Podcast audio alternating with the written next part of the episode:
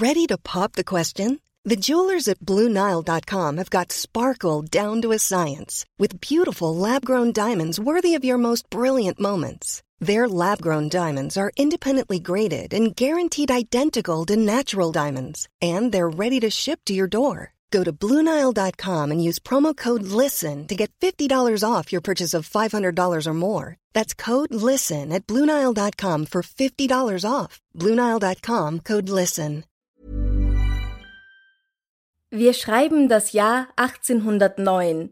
Josef Karl Rosenbaum hat nur ein Ziel, den Kopf einer echten Berühmtheit zu besitzen. Denn wie schon das alte Sprichwort sagt, ob Mann, ob Frau, ob reich, ob edel, das schönste Souvenir, das ist ihr Schädel.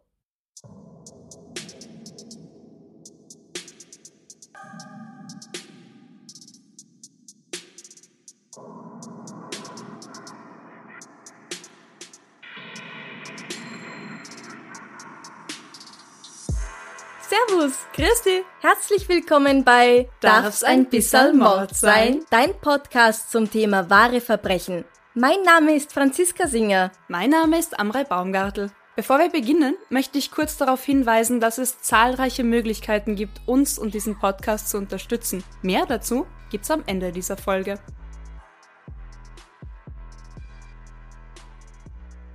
Josef Karl Rosenbaum ist der ehemalige Sekretär von Nikolaus II., Fürst Esterhazy. Er liebt die Musik, das Theater und die Phrenologie. Phrenologie bedeutet so viel wie Seelenlehre. Sie wird ab 1790 vom deutschen Arzt Franz Josef Gall entwickelt. Der meint, an der Form und an den Beulen von einem Kopf könnte man erkennen, welche Areale des Gehirns bei einem Menschen besonders ausgeprägt sind – man soll also von außen das Genie erkennen können. Die Talente und Fähigkeiten eines Menschen glauben Phrenologen bereits ab dem sechsten Lebensjahr bestimmen zu können. Besonders ausgeprägte Gehirnpartien und Talente seien an der Schädeldecke als Knubbel und Ausbuchtungen erkennbar, besonders unterentwickelte Partien oder Fähigkeiten seien dagegen als Dellen erkennbar. Also wenn du ein Loch im Schädel hast, bist blöd. Nein, bist nicht gut in Mathe. Also je nachdem, wo das Oder so. Loch ist. Also Loch, ja, Ja, Delle ja, die halt. Delle, Mhm. je nachdem wo, kann man dann darauf schließen, Dass du im dahinterliegenden Gehirnareal Defizite aufweist. Mhm. Und weil man das so toll von außen erkennen kann und am Schädelknochen erkennen kann, sind die Schädel berühmter Künstler besonders interessant für die Anhänger dieser Lehre. An ihren Knochen muss man ja die Ausprägungen ihrer Talente besonders gut sehen können. Man weiß längst, dass das völliger Schwachsinn ist. Weiß man das? Man weiß das. Okay, immerhin. Es gibt Leute, die glauben immer noch dran, aber prinzipiell weiß man, dass das nicht wissenschaftlich ist und nicht stimmt. 1802 verbietet Kaiser Franz von Österreich-Ungarn Galls Schädellehre. Die Sammlung von Galls Schädeln und Totenmasken kann man sich heute aber noch im Roulette-Museum in Baden bei Wien ansehen. Die sind nicht einfach weggeschmissen worden, die kann man sich anschauen. Das finde ich aber spannend. Mhm. Die echten Totenschädel von echten Leuten. Skeletten und die Messungen dazu. Josef Karl Rosenbaum ist ein großer Anhänger dieser Lehre. Als im Oktober 1808 die berühmte Schauspielerin Elisabeth Betty Rose nach einer missglückten Zangengeburt stirbt, schmiedet er zusammen mit seinem Freund, dem Gefängnisdirektor Johann Nepomuk Peter, oder wie man damals sagte, Verwalter des kaiserlich-königlichen niederösterreichischen Provinzialstrafhauses, einen Plan. Sie wollen ihren Schädel entwenden und studieren. Und sie bestechen den Totengräber des Hundsturmer Friedhofes, der ihnen die Leiche bringt. Rosenbaum schreibt in seinem Tagebuch. Alle Begriffe übersteigt der Gestank, den wir duldeten. Und bewundern mussten wir den jungen Mann, wie geschickt schnell er alles abschnitt und diesen grässlichen Gestank ertrug. Wir räucherten so stark, dass Weiß im ganzen Gesichte schwarz wurde, nur mit geistigen Tüchern den Mund verbunden, also mit alkoholgetränkten Tüchern vor Mund und Nase, konnte die Manipulation fortgesetzt und vollendet werden. Sie dauerte fünf Viertelstunden. Den übelsten Geruch machte das ganz in Fäulung übergegangene Gehirn beim Aufstechen. Sie graben die furchtbar stinkenden Überreste der Frau Betty Rose ein, legen ihren Schädel in Calciumoxid oder Brandkalk, um die noch vorhandenen Fleischteile abzubeizen, und brennen stundenlang Räucherwerk und Tabak im Garten ab, weil natürlich machen sie das alles bei ihm zu Hause im Garten. Ganz gemütlich. Andere grillen, andere pflanzen Blumen und er inspiziert Schädelknochen, die er durch Bestechung entwendet hat, noch dazu. Jeder braucht sein Hobby. Sie bemühen sich sehr, aber das Ergebnis ist unzufriedenstellend, weil der Brandkalk den Knochen zu spröde macht. Es ist ihr erstes Mal. Da klappt nicht alles so, wie man sich's vorstellt. Man braucht Übung, man braucht mehr Leichen.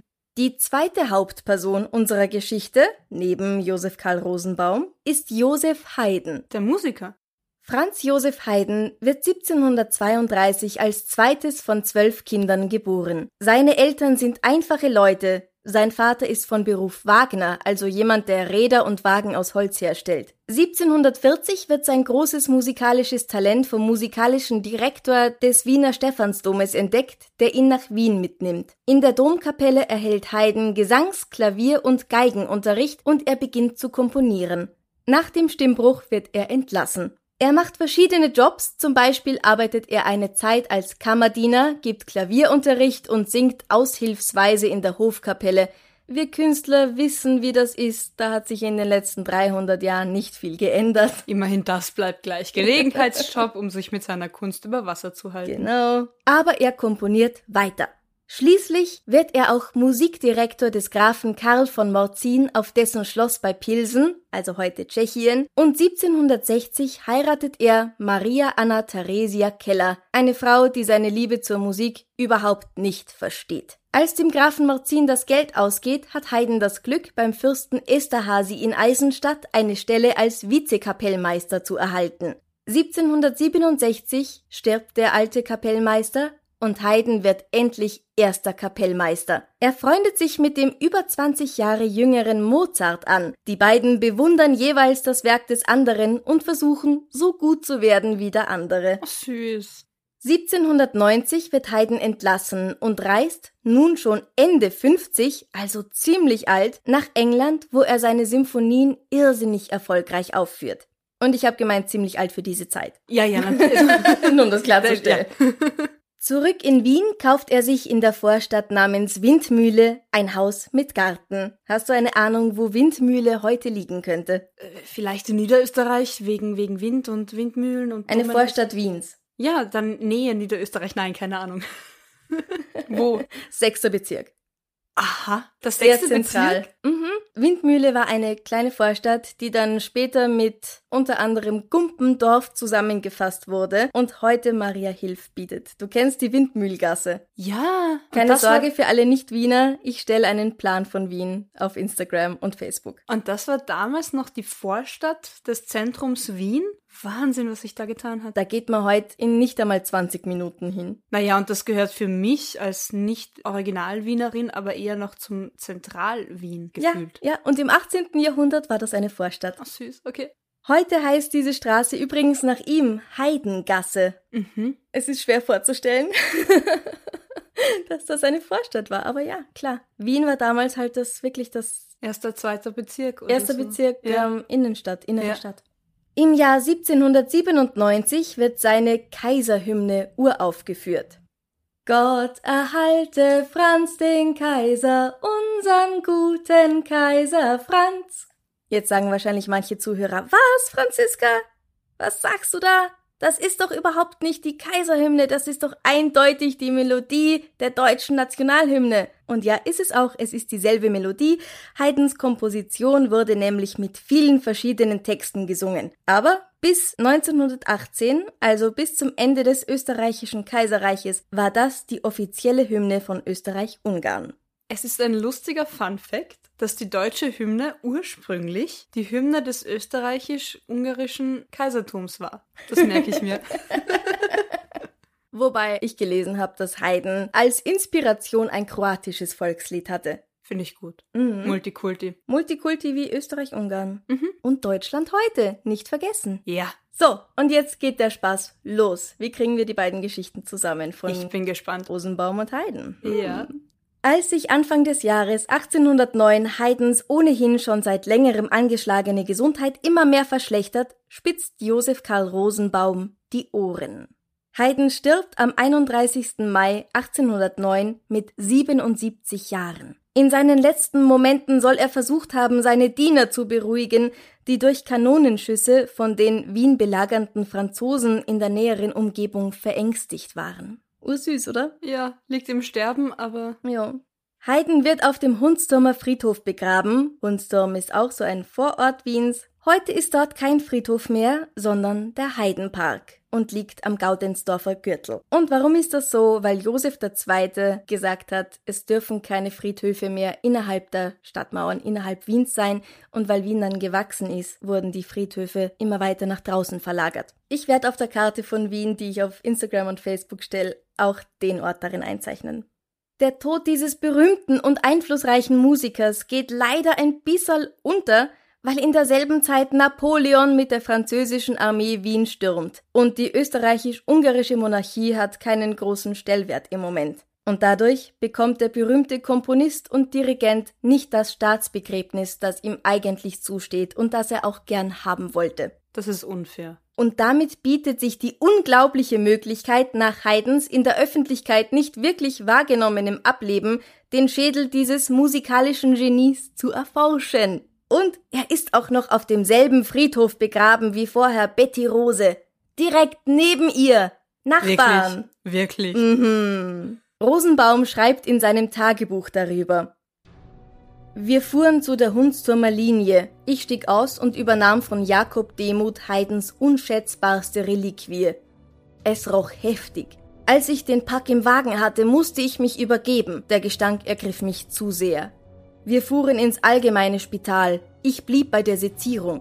Der Kopf war schon ganz grün, aber doch noch erkennbar. Ewig bleibt mir der Eindruck, welcher dieser Anblick auf mich machte.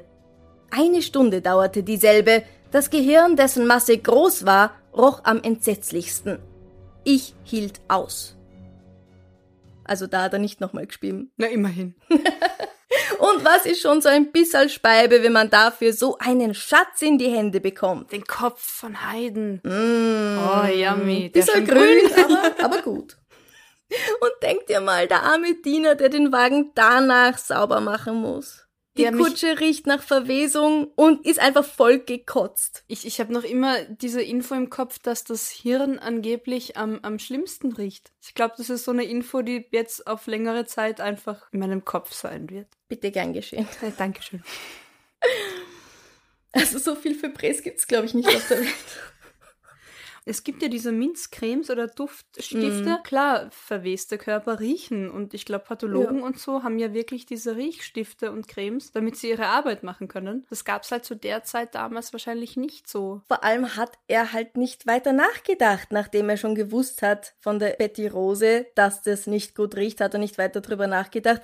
Im Juni, im Sommer mit einem verwesenden Schädel in seiner Kutsche zu sitzen, wie ich, das ich, wohl sein wird. Ich weiß grundsätzlich nicht, über was dieser Mensch nachdenkt, wenn sein Bestreben darin besteht, Schädel durch die Gegend zu transportieren und zu untersuchen, noch dazu relativ illegal. Rosenbaum bringt also den Schädel und sich in seiner stinkenden Kutsche ins allgemeine Krankenhaus zu einem Dr. Eckhart, der den Knochen freilegt. Etwas später, als jegliches Gewebe entfernt und der Schädel gebleicht ist, damit er möglichst hübsch aussieht, holt er ihn wieder ab und stellt ihn bei sich zu Hause aus. Er lebt jetzt sozusagen sehr schön, dieser Schädel, in einer Vitrine aus schwarzem Holz mit Glasfenstern und einer goldenen Leier obendrauf liegt dieser Schädel auf einem weißen Kissen aus Samt. Ich weiß gerade nicht, ob ich das creepy finden soll oder irgendwie schon fast wieder sympathisch, dass zumindest ein Mensch, zumindest einem Teil von Haydn, das ehrenvolle Ehrendenkmal geschaffen hat, das die Republik, also der Staat damals halt nicht geschafft hat, weil Napoleon kam. Mhm. Es ist irgendwie süß. Würdevoll und pietätvoll, wie es heißt, steht das Ganze in einem kleinen Mausoleum im Garten jederzeit bereit, von interessierten Besuchern betrachtet zu werden. Stopp mal, dieser Mensch macht auch Werbung dafür, dass er den Schädel von Haydn hat? Er erzählt es natürlich nur seinen Freunden, die auch Hobbyphrenologen sind. Hausieren, so richtig geht er damit nicht, weil verboten ist das Ganze ja doch. Wenn man schon so einen Schatz hat, dann muss man auch herzeigen, weil nur für sich selbst ist der halbe Spaß. Ja, aber es ist nach wie vor illegal und der Schädel von einem Komponisten. Also er wählt schon aus, wem er erzählt, dass er da irgendwie ein Mausoleum... Bestimmt. Okay. Im Jahr 1820 ist Napoleon schon lang wieder weg. Nach einem Heidenkonzert, das ihn sehr begeistert, erinnert Adolphus Frederick, First Duke of Cambridge oder auf Deutsch Prinz Adolf Friedrich, Sohn des britischen Königs und seiner deutschen Frau, Prinz Nikolaus Esterhazy daran, dass dieser geniale Komponist doch mal im Dienst seiner Familie stand, indem er ausruft Wie glücklich der Mann, der diesen Heiden im Leben besessen hat und noch im Besitz seiner irdischen Reste ist. Dem Esterhazy fällt das Gesicht runter. Ihm ist das ein bisschen peinlich, dass ihm der alte Josef vor elf Jahren so total wurscht war. Schaut einfach nicht gut aus auf der internationalen Bühne der Royals und er lässt den Heiden Seppi exhumieren, also ausgraben, um ihm in Eisenstadt ein gebührendes großes Begräbnis zu geben. Dabei kommen sie drauf, dass ein nicht ganz unwichtiger Teil von Haydn fehlt, nämlich sein Schädel. Ups. An seiner Stelle liegt nur noch eine Perücke im Grab. Das heißt, Josef Karl Rosenbaum wollte zwar angeben, hat aber nicht damit gerechnet, welche weitreichenden Folgen dann sein Satz haben wird. Ich glaube, es war ihm egal. Er ist ja auch der ehemalige Sekretär des Esterhazy. Ah. Und er war etwas sauer auf ihn, weil Esterhazy ihm verbieten wollte, Therese Gassmann zu heiraten, eine Opernsängerin. Daraufhin hat er den Dienst dort verlassen, war nicht mehr Sekretär und hat die Opernsängerin Therese geheiratet. Auch wenn Johann Nepomuk Peter und Josef Karl Rosenbaum nicht gerade ein riesengroßes Geheimnis um den Besitz des Schädels machen, sind sie doch zuversichtlich, dass ihnen keiner dahinter kommen wird, dass sie ihn haben. Rosenbaum ist sogar bei der Graböffnung zugegen und lacht sich ins Fäustchen, als alle Anwesenden über das Fehlen des Kopfes erschrecken. Und Peter gibt damit an, unter den anderen Hobbyphrenologen, an dem Schädel den sogenannten Tonsinn entdeckt zu haben, also den Sitz des Areals von Haydns ausgeprägtem musikalischem Talent. Ich habe irgendwo gelesen, dass es nur eine Verformung durch Polypen war.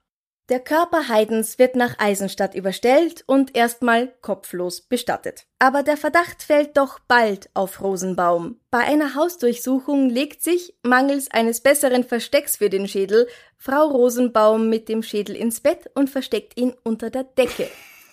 Die macht aber auch einiges mit mit ihrem Mann. Oder teilt sie seine Vorliebe für Phrenologie? Liebe hin oder her, aber die legt sich jetzt mit einem echten Totenschädel ins Bett. Um der Schädel ist ja frei von jeglichem weichen Ja, Gewebe. trotzdem, ja. Es ist also nicht grauslich. Ja. Nicht grauslich in dem Sinne, es stinkt nicht, es ist sauber. Ja, gut, ja, ja. Nicht unhygienisch. Und ich glaube, als Opernsängerin auch damals wird sie einiges gewohnt sein. Ach, stimmt. Ja, ja, ja. die ist abgehärtet. Ja. Wahrscheinlich. Mhm. Als die Beamten das Bett untersuchen wollen, soll Frau Rosenbaum gesagt haben, es tut ihr furchtbar leid, aber das geht nicht, weil sie ihre Tage hat. Gute Frau. Oder vielleicht hat sie auch sowas gesagt wie Schleichzeiches, Mannsböder, Hautzeich über Teiser. Egal wie, es reicht den Beamten vollkommen. Sie ziehen sich zurück und das Bett wird nicht untersucht. Gute Frau. Der Schädel bleibt unentdeckt. Aber weil Rosenbaum sich in die Ecke gedrängt fühlt, muss er irgendeinen Kopf hergeben. Und er lässt dem Fürsten auch einen bringen. Nur ist das nicht der gewünschte, sondern der eines jungen Mannes, was bald einem Anatomie-Experten auffällt. Auch sehr peinlich. Rosenbaum sagt dann sowas wie Upsi, voll fette Sorry, ey, und drückt diesmal den echten Kopf raus. Den echten, echten? Ja, okay. Einen vom Alter her passenden Kopf. Na, immerhin. Esterhazy lässt diesen Kopf zu Haydns Körper in sein Grab legen und verliert sofort wieder das Interesse an der Geschichte. Zu Rosenbaums und Peters Freude, denn der echte Schädel von Josef Haydn ist immer noch in ihrem Besitz. Nach Rosenbaums Tod im Jahr 1829 geht der Schädel ganz auf Johann Nepomuk Peter über, der ihn an das Musikkonservatorium weitergeben soll. Peter traut sich aber nicht, aus Angst wegen Grabschändung etc. pp. hinter Gitter zu kommen, und er schreibt in seinem Testament Übergeben an das genannte Musikkonservatorium soll dieser Kopf des Heiden, welches ich mit dem Eid, so wahr mir Gott helfe, beteure, dass er derselbe ist, erst nach meinem Tode aus dem Grund werden, um wegen dieser Handlung, die mir gut scheint, vor Verfolgung mich zu bewahren. Auch Peters Witwe traut sich nach seinem Tod nicht so recht, weil auch sie fürchtet, dafür verhaftet zu werden und gibt den Schädel an einen Arzt weiter und der an einen Freund, der ihn im Pathologisch-Anatomischen Institut der Universität Wien aufbewahrt. Schließlich schenken dessen Söhne Haydns Kopf im Jahr 1895 endlich der Gesellschaft der Musikfreunde. Ab da liegt er im Wiener Musikverein, von wo jedes Jahr das Neujahrskonzert übertragen wird und wird interessierten Gästen gezeigt. 1932 dann, anlässlich des 200. Geburtstages Haydns, erinnert sich wieder mal jemand aus der Familie Esterhazy an den ehemaligen Hofkomponisten und lässt unter der Bergkirche in Eisenstadt ein kostspieliges Mausoleum für Haydn errichten.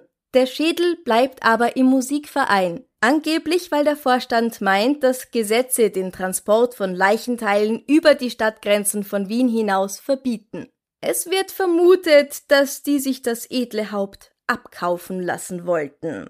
Weiteren Verhandlungen kommt der Krieg in die Quere und so kommt erst 22 Jahre nach der Bestattung der Kopf zu den restlichen Gebeinen. In einer großen Zeremonie wird er 1954 endlich zum Rest von Josef Haydn dazugelegt. So hat Haydn doch noch 145 Jahre nach seinem Tod das Begräbnis erster Klasse erhalten, das er sich in seinem Testament ausdrücklich gewünscht hatte und das ihm auch zustand. Du besser spät als nie. Und er hat zu seinen Lebzeiten sicherlich nie formuliert, ich will direkt nach meinem Tod ein Staatsbegräbnis.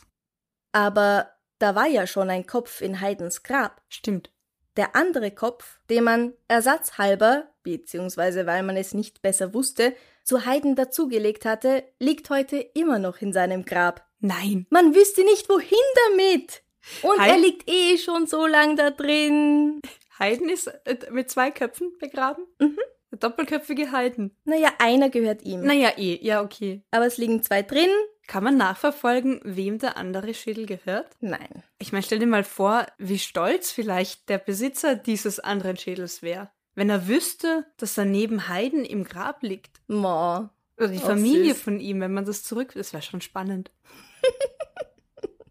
Ich finde es ja auch wieder irgendwie recht, recht tolerant, dass man den Schädel dann eben liegen lässt. Um die Totenruhe nicht zu stören, vermutlich. Nach 145 Jahren und einer Schädelwanderung dann endlich mal zu sagen, jetzt ist aber. Jetzt ist Sense. gut, jetzt lassen wir Jetzt ist gut, ja. Freundet euch an. Genau. Fertig. Ihr liegt jetzt in der Kiste die nächsten paar hundert Jahre. Wie lustig, Heiden ist mit zwei Köpfen begraben, also mit einem zusätzlichen. Laut dem Buch Spuk in Wien soll der Geist Haydns immer noch auf dem Gebiet des Hunstürmer Friedhofs herumgeistern. Ein kleiner alter Mann mit vernarbtem Gesicht soll mehrmals in der Nähe seines Grabmals gesehen worden sein. Aber ich glaube eigentlich, dass er eher bei Rosenbaums im Garten herumspuken würde, als auf dem Friedhof. Richtig, weil wo er ja nicht ja lang drin gelegen ist. Eine Woche, wenn überhaupt. Was glaubst du, wenn Haydn herumspukt, wo würde er herumspuken? Auf dem Friedhof, wo er sehr kurze Zeit verbracht hat, oder bei Herrn Rosenbaum, wo er Jahre verbracht hat. Oh, bei Herrn Rosenbaum definitiv. Ich denke auch. Ja. Und deswegen sollte man Haydn eigentlich im ersten Bezirk antreffen, weil Rosenbaums Garten war am Lederer Hof. Oh, okay. Kann ich auch einzeichnen. Und übrigens, wo sich Betty Roses Überreste befinden, wo die hingekommen sind, das weiß man nicht. Was das dann war's? mit der gemacht haben, nachdem sie zerbröckelt ist durch ihre unfachmännische ähm, Einkalkung. Also es scheint kein sehr ehrenwerter Mann gewesen zu sein, der Herr Rosenbaum. also ich lasse mir einiges durchgehen im Sinne für die Wissenschaft. Ein bisschen was zumindest, vielleicht. Mhm. Aber wenn ich dann eine Leiche, also den Kopf einer Frau entwende und ihn dann, ups, aus Versehen zerstöre. Er hat sich echt bemüht. Na, immerhin. Da sollte er zumindest das irgendwie ehrenvoll bestatten. Ja, das wäre jetzt wünschenswert. Ja. Und er kannte sie ja auch. Ja, eben. Ich meine nicht, dass es das besser machen würde oder schlechter, wenn er irgendeine Arme vom Armenfriedhof geklaut hätte. Aber es war halt eine berühmte Schauspielerin, die er persönlich kannte. Ja, das macht die Sache nicht besser. Da klaust du mal die Leiche einer Freundin oder Bekannten, ich weiß nicht, wie eng sie wirklich bekannt waren miteinander, hackst sie auseinander, tunkst den Schädel ordentlich ein, damit das ganze Fleisch runtergeht. Das war aber ein bisschen falsche Zusammensetzung der Lösung.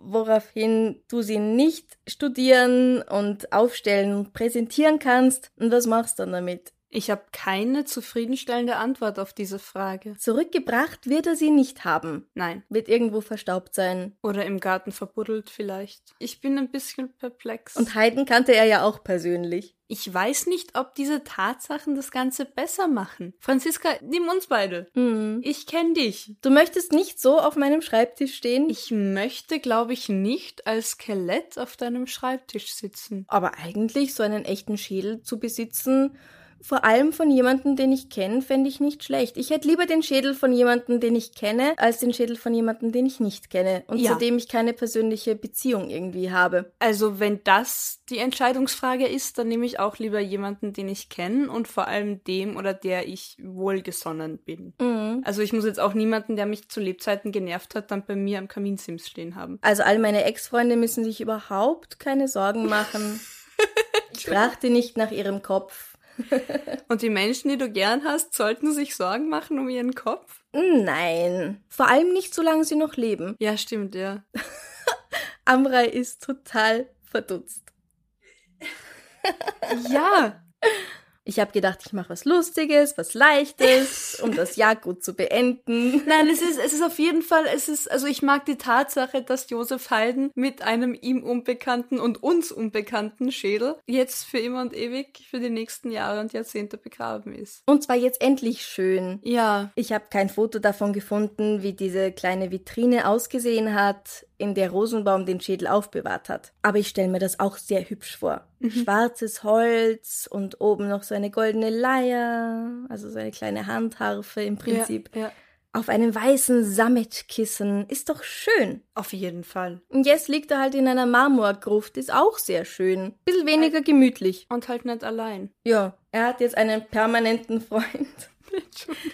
Aber dafür keine Besucher mehr. Also schon Nicht? Besucher, aber nicht so wie bei Rosenbaum. Nicht mehr so persönlich. Ja, face to nicht so face. persönlich. Face to face geht Genau, jetzt halt ab. genau ja, das. ja. Vielleicht hat er das auch genossen, eben. So von wortwörtlich Angesicht zu Angesicht Besucher zu sehen.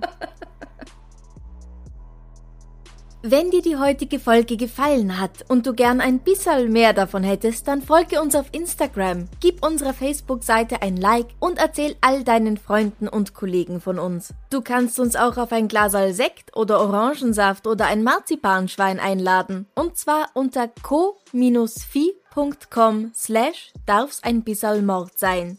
Wenn du gern ein bisserl Extras hättest, kannst du uns auf Steady unterstützen. Steady gibt uns die Möglichkeit, jeden Monat neue Folgen plus monatliches Bonusmaterial und Extra-Episoden herzustellen. Die sind dann nur für unsere Mitglieder auf Steady zugänglich. Alle Links dazu findest du auch auf unserer Homepage unter darfseinbissalmordsein.com. Und jetzt gibt's noch was Schönes zum Abschluss. Noch was Schönes zum Abschluss? Ja, noch was Schönes zum Abschluss.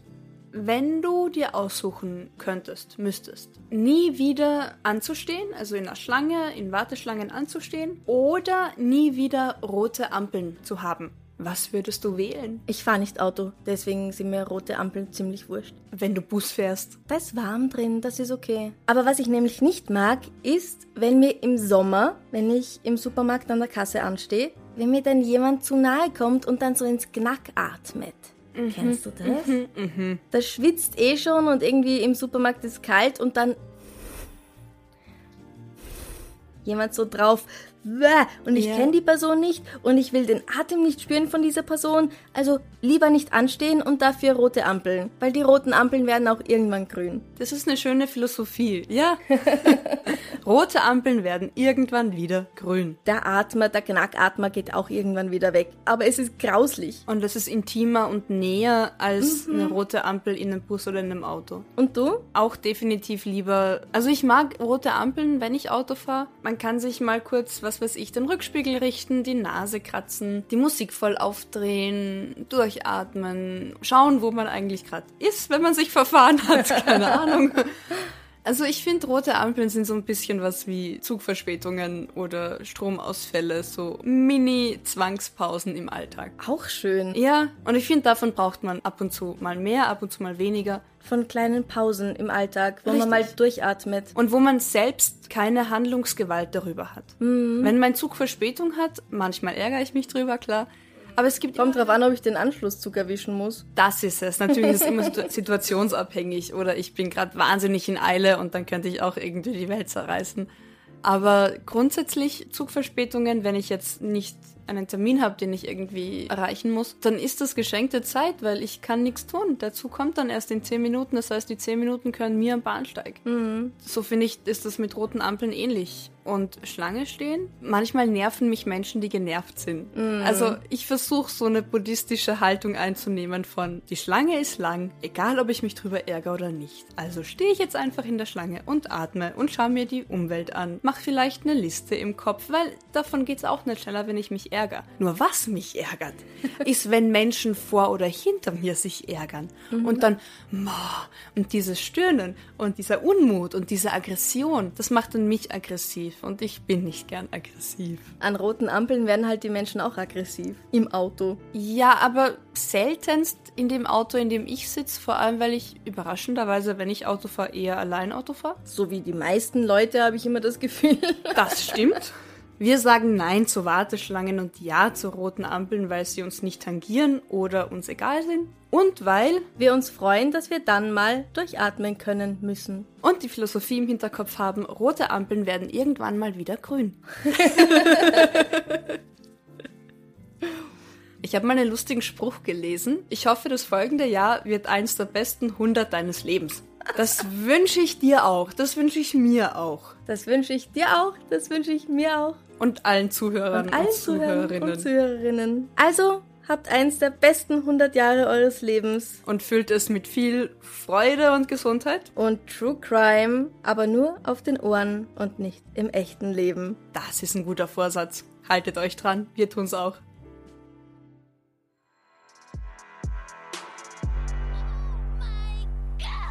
Als schönes für uns, für unseren Jahresabschluss, wollen wir jetzt noch ein paar unserer Bewertungen und Kommentare vorlesen. Wir freuen uns wahnsinnig. Wir haben schon ganz viele schöne Kommentare und Nachrichten bekommen über Instagram und Facebook. Und ein paar von unseren Bewertungen auf iTunes, auf Apple Podcasts wollen wir jetzt vorlesen. Ich fange an mit Resi. Resi hat geschrieben, super recherchierte, spannende Fälle. Hoffentlich werdet ihr noch ganz groß. Oh, danke, Resi. Voll süß. Hoffen wir auch. Und dann haben wir eine Bewertung aus den USA. Oh. Vielen Dank, Jason. Er schreibt, Worth your time. Lighthearted and entertaining as far as murder podcasts go. Oh. Vielen Dank, dass wir Super. auch deine Zeit wert sind. Almi schreibt, super gemacht. Wirklich klasse. Bitte weiter so und mehr, mehr, mehr. Mein Abo habt ihr. Danke. Wir sagen Danke. Wir sagen danke. Monstermädel schreibt, mag ich. Ist ein sympathisches Team. Dankeschön und weiter so. Mein Abo habt ihr. Danke. Vielen Dank. Gary schreibt, spannend und informativ. Es ist super geil gemacht und lässt auch der eigenen Fantasie freien Lauf. Perfekt. Was will man Vielen mehr? Dank, Gary. Danke. Und Gary hat uns auch über unseren Kofi-Account, also ko-fi.com slash, darf so ein bisschen Mord sein, hat uns drei Euro geschickt. Das wird der nächste Espresso. Absolut. Ist gezahlt. Danke, Gary. Vielen Dank, Gary. Bussi Baba. Bussi, Papa. Prosit Neujahr.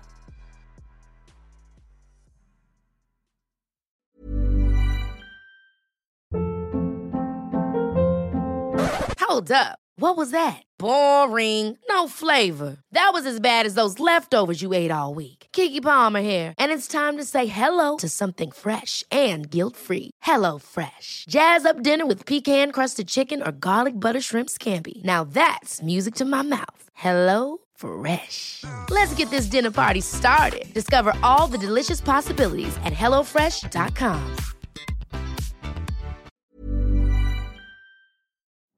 Liebe findet den unterschiedlichsten Ausdruck quer durch die Geschichte. Doch ist es wirklich immer Liebe? Lasst uns über Sex sprechen. Von skandalösen Stories aus der Antike über die Geschichte von Fetischen bis hin zu den unanständigen Geheimnissen berühmter Personen. Bei Liebesgeschichte gehen wir der Entwicklung der menschlichen Sexualität auf den Grund. Unterhaltsam, lehrreich und im besten Sinne des Wortes tabulos stellt Franziska Singer, das bin ich, jede Woche die Frage, wer, wann, mit wem und wie. Wer Liebesgeschichte überall, wo es Podcasts gibt.